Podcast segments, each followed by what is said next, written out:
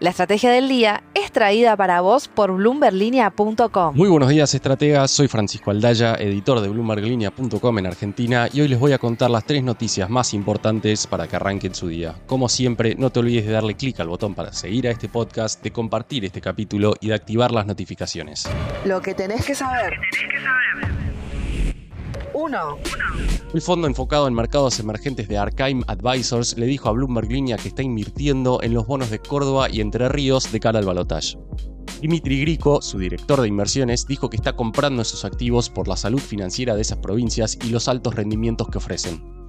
A pesar de la percepción de mayor riesgo, Grico considera que el riesgo recompensa es favorable. La deuda argentina representa más del 10% de los activos del fondo de Arcaim y viene demostrando un rendimiento superior a la media en los últimos 5 años. Sin embargo, Arcaim viene reduciendo su exposición a deuda corporativa de Argentina pese a seguir interesado en ciertas oportunidades. 2.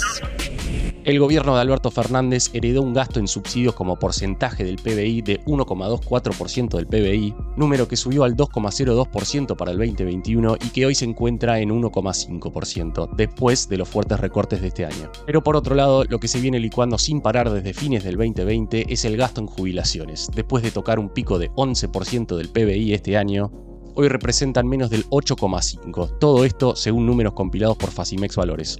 Massa, por su parte, con recortes al transporte en su agenda ahora, apunta a alcanzar un superávit primario en 2024, partiendo de un déficit primario este año que sería superior al 2%.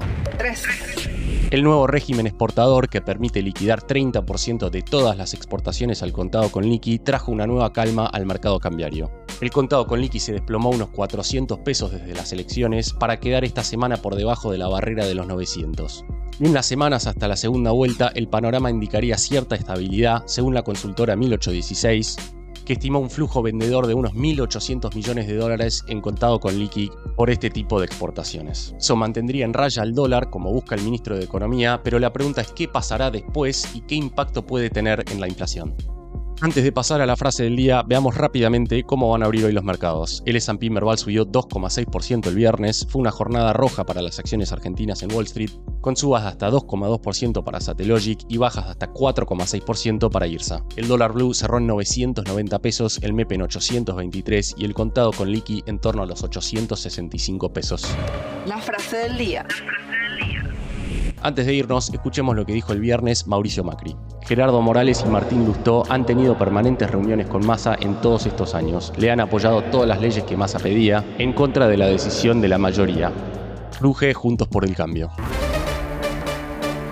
Esto fue un nuevo capítulo de la Estrategia del Día Argentina. Yo soy Francisco Aldaya, editor de Bloomberg Línea, y me podés seguir en Twitter en arroba franaldaya. No se olviden de darle clic al botón para seguir a este podcast y a la campanita para que se enteren al instante cada vez que sale un capítulo de lunes a viernes. Espero que tengas una gran jornada productiva.